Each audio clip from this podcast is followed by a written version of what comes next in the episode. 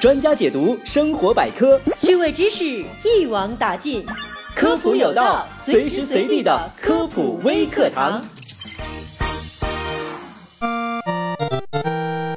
普博士，我想严肃的问大家一个问题：你是否还有印象，你上一次倒头就睡的情况是什么时候吗？是几天前聚会喝到断片时，还是几个月前熬夜加班结束之后，又还是几年前某个大学的课堂上？现代人在生活当中更容易面临的问题是倒头睡不着，这种感觉简直是折磨人呐！睡不着就是失眠，但只有这种状态维持两周甚至更长的时间，才称得上是一种病理状态，也就是失眠症。还有更多人并不是失眠，只是想睡却没有时间、环境等条件，导致睡眠不足。不是睡不着，而是没得睡。这种情况叫做睡眠剥夺。长期睡眠剥夺也有可能会因为打乱了生活节奏而引起失眠。今天，普博士就来说说失眠的那些事儿。问题一：为什么有的人更容易失眠？很多人都会在兴奋或者是忧虑的时候睡不着觉，这本来就是一件很正常的事。但对于一些敏感的人来说，一般人不太在意的事情，对于他们来说会被无限的放大。比如，正常人可以忍受钟表走动的声音，几个房间外水龙头滴水的声音，对他们来说就变成了噪音。当然，作为狮子座的宝宝，夜不能寐只会让一只大狮子胡思乱想，变成一只多愁善感的喵星人。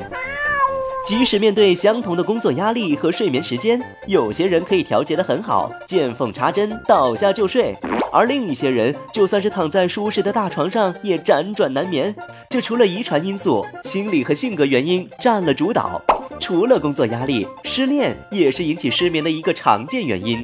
不过，对于大多数人来说，失恋不过是成长的必经之路，出现失恋、失眠、抑郁这种演变还是很少数的。这样的情况就更需要心理疏导，而不是单纯的治疗失眠症状。问题二：睡不着吃安眠药就可以了吗？安眠药虽然能够诱导人睡眠，但毕竟和自然入睡的过程不同，会带来种种的副作用。不过，与其副作用比起来，长期缺乏睡眠对人体的伤害更大。因此，能够依靠安眠药入睡，虽然比不上自然入睡，但总比完全没有睡眠要好。而且，目前中国地区的安眠药属于处方药，无法在药店购买。但即使是医生所开，服用者也应该遵循医生的指导，不能随便的加量，更不能与其他药物共同服用，以免产生危险。问题三：如何获得良好的睡眠呢？总的来说，其实很简单，但做到却有些难。生活规律，睡眠规律，少想一些，要求低一些，放松心情，这就是最好的治愈失眠的良方。其次，茶、咖啡、酒，原则上睡前都不要喝，但有些人完全不受影响，也就不用在意。至于热牛奶，也不过是一瓶蛋白质含量颇高的安慰剂。最后，还有一些失眠是因为某些疾病造成的，比如甲亢，这就必须要先治好原来的疾病，才能治好失眠。听完了这期的科普有道，赶紧找块空地，舒服的睡上一觉，千万不要熬夜哦。我们下期节目再见。